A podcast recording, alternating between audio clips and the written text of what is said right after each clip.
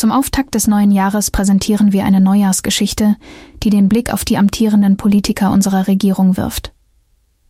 Denn trotz ihrer fleißigen Arbeit fragen sie sich, warum ihre Anstrengungen in der Bevölkerung nicht so positiv wahrgenommen werden.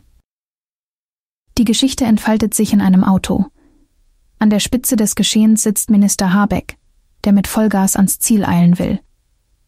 Überzeugt davon, dass höchste Konzentration und Geschwindigkeit der Schlüssel zum Erfolg sind – durchbricht er die 250 kmh-Grenze. Auf dem Beifahrersitz thront Bundeskanzler Scholz, der glücklich und verträumt aus dem Seitenfenster schaut. Seine Gedanken sind weit weg, und er bemerkt nicht, dass Habeck die Geschwindigkeitsgrenzen weit hinter sich gelassen hat. Auf der Rücksitzbank sitzt der kleine Lindner, ein vorbildlicher Junge, der sogar darauf achtet, dass kein Krümel seinen Platz auf der Sitzbank findet.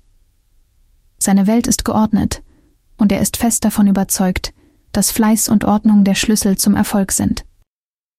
In diesem Moment realisiert Habeck auf dem Fahrersitz, dass er bereits fast 300 kmh erreicht hat. Die Erkenntnis, dass er einen Verbrennungsmotor steuert, lässt ihn innehalten. Das geht so nicht, denkt Habeck und hat sogleich eine Lösung parat. Unbemerkt von Lindner und Scholz lenkt er das Auto geradewegs auf den nächsten Brückenpfeiler zu. In diesem neuen Jahr 2024 werden wir sehen, wie die Geschichte endet.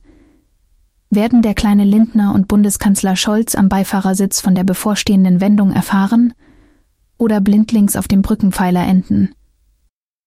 Wird Habeck zur Besinnung kommen und doch noch seinen Kurs ändern? Wird Scholz weiter nur aus dem Seitenfenster schauen oder doch ins Lenkrad greifen? Und wann merkt der kleine Lindner, dass da vorn sind gar nicht seine Eltern? Wir werden es sehen. Wir wünschen allen ein gutes neues Jahr und lasst uns das Leben durch die Politik nicht vermiesen.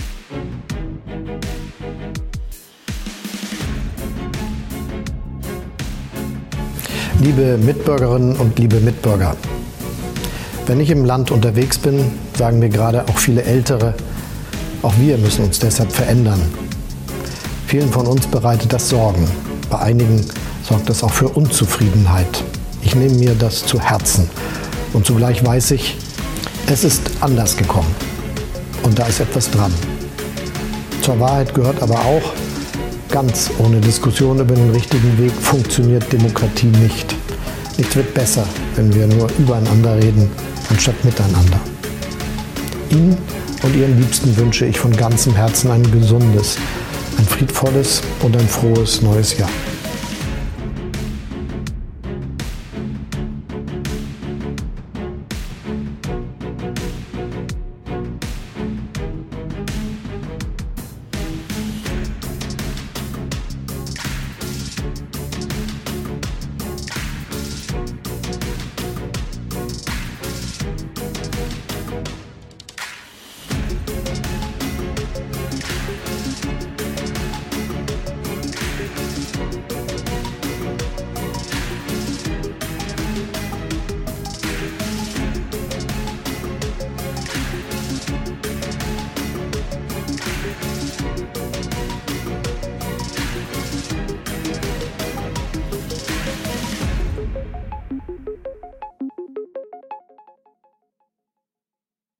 Dies war eine Produktion der Radical Live Studios.